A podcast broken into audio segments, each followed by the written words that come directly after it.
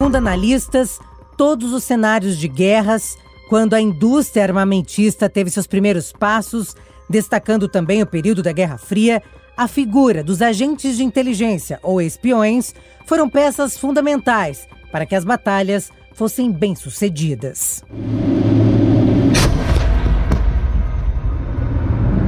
Isso faz parte, né, tanto do mundo industrial quanto do mundo político, há muitos anos. E os países se beneficiam disso e, e muitas vezes é, eles acabam contratando pessoas até internas. Tem um filme novo agora, eu acho que se chama ou Mutant, alguma coisa nesse sentido, ele conta exatamente como funciona essa troca de favores entre você que é natural de um determinado país, trabalha como tradutor ou como, como espião daquele determinado país, traz as informações e em troca disso você ganha benefícios, seja de cidadania, de green card, na verdade, não cidadania, mas green card para alguns determinados países, a, a autorização de residência naqueles países e até uma remuneração. Então isso se tornou muito comum nos últimos, nas últimas décadas, né, onde a gente viu aí desde a época da Guerra Fria com a, com a União Soviética e Estados Unidos, onde tinham muitos agentes infiltrados, inclusive agentes americanos infiltrados na, na, na, na União Soviética e vice-versa, onde eles trocavam informações do que estava acontecendo, tanto no âmbito financeiro, econômico e principalmente no âmbito militar.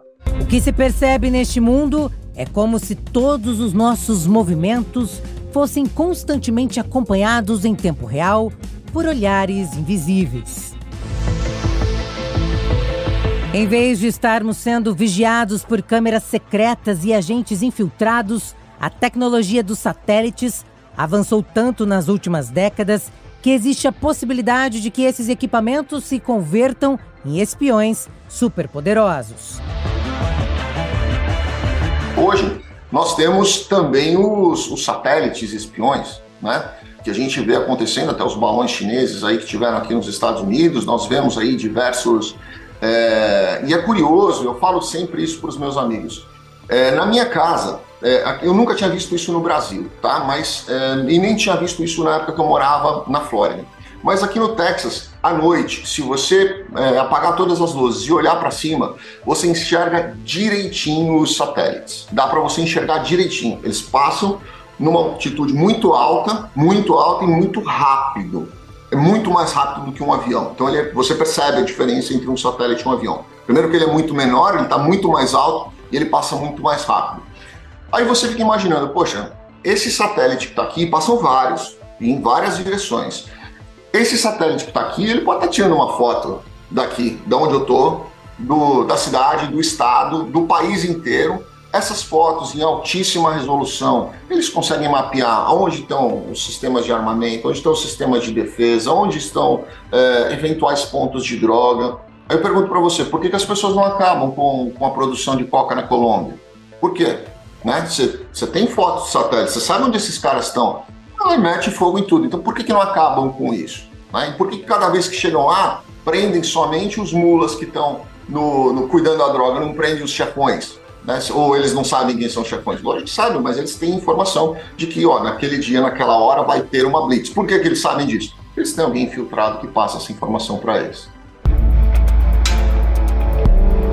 Mesmo nesses tempos em que a disputa pelo poder global abrandou com o domínio americano, a espionagem praticada pelos Estados Unidos permaneceu em ação. Incluiu até nações consideradas amigas.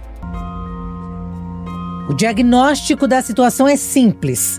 A espionagem é uma ferramenta que a cada dia está se aperfeiçoando para o bem e principalmente para o mal. Crime organizado, ele não existe, não existe crime organizado se não houver espionagem e informação. Não existe crime organizado. Eles não conseguem se organizar, eles não conseguem ter sucesso se não houver essa troca de informação, que é o que dá poder para eles.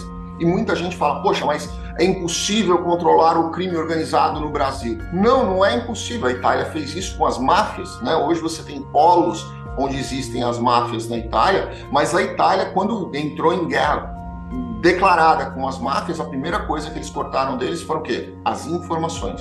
Então passaram a, a, a tirar todos aqueles braços de informações e de, obviamente, é, atuação que eles tinham num, num poder paralelo aí, que era essa troca de informações através das espionagens. A espionagem no século XXI está moderna, bem diferente da época de James Bond. Eles circulam com cartões de visita, governos, tribunais do Brasil e do exterior. E quando não, estão por trás das tecnologias mais avançadas de qualquer lugar do mundo.